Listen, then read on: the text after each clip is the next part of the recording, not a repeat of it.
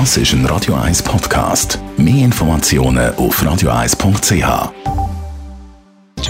Netto, das Radio 1 Wirtschaftsmagazin für Konsumentinnen und Konsumenten, wird Ihnen präsentiert von Tracker.ch, der weltweit führende Anbieter für mobile Ortungslösungen. Mit dem Dave Burkhardt. Der Fahrdienstvermittler Uber kommt an der Börse weiter nicht in Gang. Am zweiten Handelstag haben die Uber-Aktien fast 11% verloren und bei 37,10 Dollar geschlossen. Beim Börsengang letzte Woche sind die Papiere noch für 45 Dollar an die Investoren verkauft worden.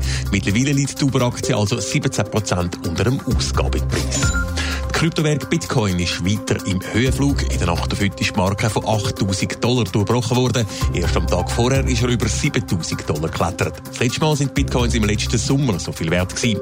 Laut Beobachter ist die Hoffnung auf neue Bitcoin-Futures in den USA Grund für den rasanten Kursanstieg.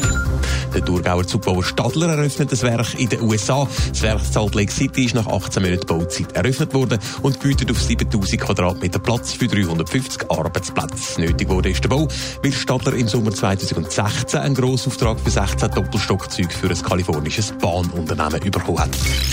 Dritter Prozess in den USA, dritte Niederlage für Bayer. Der Agrarchemie- und Pharmakonzern verliert einen weiteren Glyphosat-Prozess. Und das Mal könnte es richtig teuer werden, Dave Burkhardt. Ja, wenn dann das Urteil auch rechtskräftig wird, muss Bayer einem amerikanischen Ehepaar nicht weniger als 2 Milliarden US-Dollar Schadenersatz zahlen. Die Kläger sind beide über 70 und leiden an Lymphdrüsenkrebs.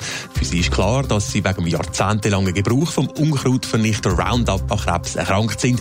Roundup wird von der Bayer-Tochter Tochter Monsanto hergestellt und hat den umstrittenen Stoff Glyphosat drin, der soll krebserregend sein. Im Prozess hat die Anklage dann nicht nur probiert, die Geschworenen davon zu überzeugen, dass die Monsanto-Produkte Krebs verursachen können, sondern dass auch noch mit gefälschten Studien versucht worden ist, die Risiken zu verschleiern. Offenbar hat die Taktik also funktioniert. Es ist die dritte Niederlage für Bayer vor Gericht innerhalb von wenigen Monaten. Für das Unternehmen wird es langsam heikel. Ich glaube, das kann man durchaus so sagen, auch weil das mal die Schadenersatzsumme deutlich höher ausfällt als noch bei den beiden ersten Urteilen. Dort ist Bayer zu Zahlungen von insgesamt 160 Millionen Dollar verurteilt worden. Das Mal sind es also über 2 Milliarden. Wie schon in den ersten beiden Fällen hat Bayer auch da Berufung eingeleitet und weist Gesundheitsgefahren durch Monsanto-Produkte ein weiteres Mal vehement zurück.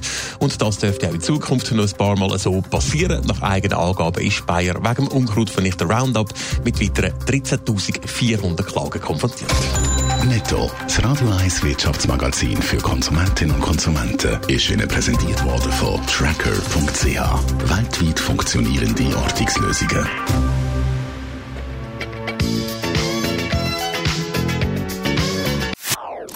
Das ist ein Radio 1 Podcast. Mehr Informationen auf radio1.ch.